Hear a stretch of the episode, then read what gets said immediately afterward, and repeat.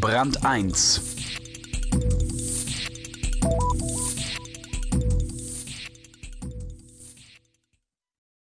Es gibt einen Begriff in der Arbeitswelt, der sich großer Unbeliebtheit erfreut. Können. Was genau ist das? Da haben sich so lange so viele Ideologen Mühe gegeben, Leistung kontrollierbar und damit gleich zu machen, haben Könner als Karrieristen diffamiert und den Neid gefördert. Und doch sind sie nicht unterzukriegen, die Individualisten. Im neuen Schwerpunkt von Brand 1 werden die Könner rehabilitiert.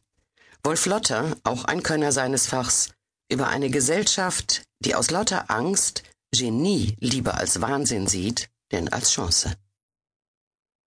Wir sind nicht alle gleich. Man muss nicht alles wissen. Aber man sollte etwas können. Wie geht das noch gleich? Erstens Männer mit Hut. Es gibt nichts, was ein deutscher Stammtisch nicht kann. Ein paar Pilz und alles ist klar.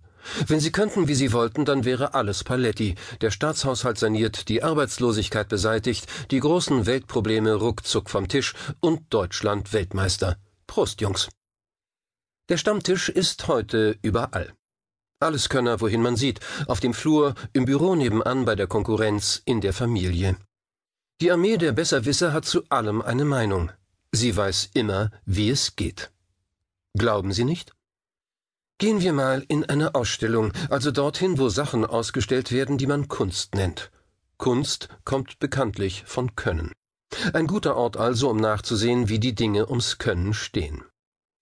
Eine Momentaufnahme dieser Ausstellung findet sich auf dem Titelbild des richtungsweisenden Werkes Gebrauchsanweisung für moderne Kunst von Christian Sährend und Steen T. Kittel.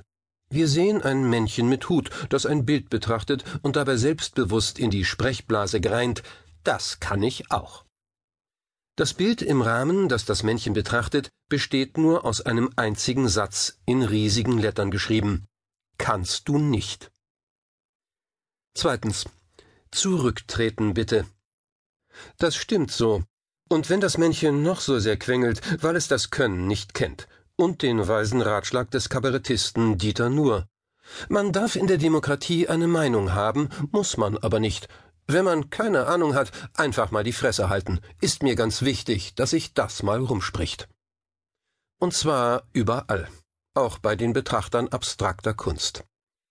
Abstraktion bedeutet, dass sich der Betrachter sein eigenes Bild macht, dass er sich das Objekt selbst an und für sich erschließt. Natürlich kann er auch auf die Bildbeschreibung unterhalb des Rahmens schielen, um festzustellen, dass das Ding etwas ganz anderes ausdrücken soll, als er sich das jetzt so vorgestellt hat. Das Bild bleibt aber, was es ist. Es entsteht in den Augen des Betrachters. Abstrakte Kunst und Problemlösungen haben die gleiche Funktion. Sie verlangen geistige Mitarbeit.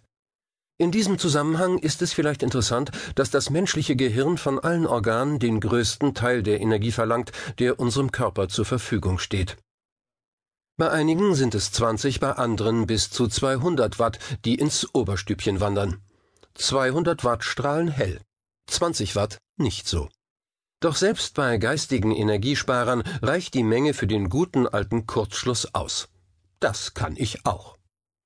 Die Sicherung sollte sagen, kannst du nicht. Drittens. 100 Meter Lauf. Einbildung, sagt der Volks